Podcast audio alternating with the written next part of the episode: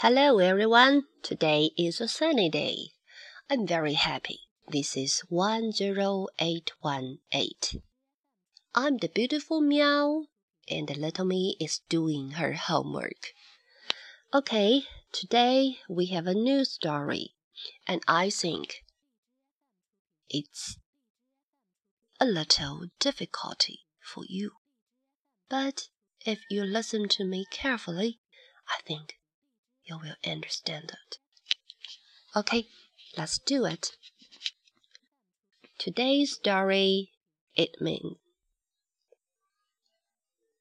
a trip. What a trip? Hmm. The story's name is Around the World in 80 Days. Today we have the chapter 1. It is London in 1872. And this is Mr. Phileas Fogg's house. Mr. Phileas Fogg is an English gentleman. He lives in London. He hasn't got a wife or children, but he has got a French servant, Passepartout. Fogg goes to his club every day. He eats at his club at twelve o'clock. In the afternoon he reads there. In the evening he eats there again.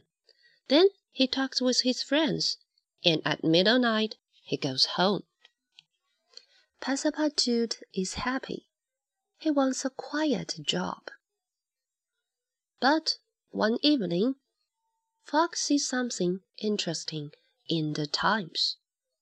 The Times is a newspaper's name, you know, a famous newspaper in England. Oh, on the Times. A title. Gentleman thief takes five thousand pounds from the Bank of England. At the club Fogg's friends talk. That gentleman thief can't go far, says Ralph. There's trains and ships, today's detectives move fast. But thieves can move fast too, Flanagan says. Today you can go round the world in eighty days, says Fogg. Do it, and I pay you twenty thousand pounds, says Stuart. I'm leaving tonight, answers Fogg. Perhaps I can't do it, Stuart, but then I pay you twenty thousand pounds. The train for France leaves before nine in the evening. Fogg must be back in London by the 21st December. Fogg gives twenty thousand pounds in a bag to his servant. We are leaving for France, he says. Passepartout isn't very happy. They go to France, then they take a train to Italy, and a ship to Port Said in Egypt. When their ship arrives in Suez, an English detective, Mr. Fix, is waiting. He's looking for the gentleman thief. Fogg visits the passport office. Mr. Fix sees him there. It's the gentleman thief, he thinks. I must tell London. Okay, it's the first chapter. There are some people's name I should tell you. Uh, the first one is Mr. Mr. Mr. Phileas Fogg. Yes, that's our actor. Mm, and uh, his French servant, Passepartout, and uh, some of his friends. One is Ralph. Yes, he said, that gentleman thief can't go far. Mm-hmm. And another friend, Flanagan. Flanagan, yes, he said. With trains and ships, today's detectives move fast, but thieves can move fast too. And a man, that was Mr. Phileas Fogg. Yes, his name is Stuart. Do it, and I pay you twenty thousand, says Stuart. Hmm, and uh, that's the people's name in this story. There are some new words I should tell you. If you know, okay, that's good. If you don't know, okay, you can listen to me. Gentleman. Yes, you knew it. A man from a rich family who doesn't need to work. Servant.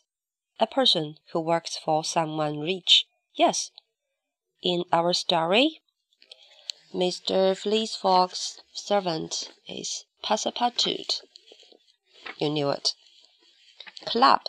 A place where gentlemen meet. Oh, mm, there is a newspaper. Its name. The Times. Yes, The Times. It's a newspaper's name, and it's the famous newspaper in England now. Yeah. Fogg sees something interesting in the Times. The Times means a newspaper's name. Okay, uh, we have some new words just like bank. Bank.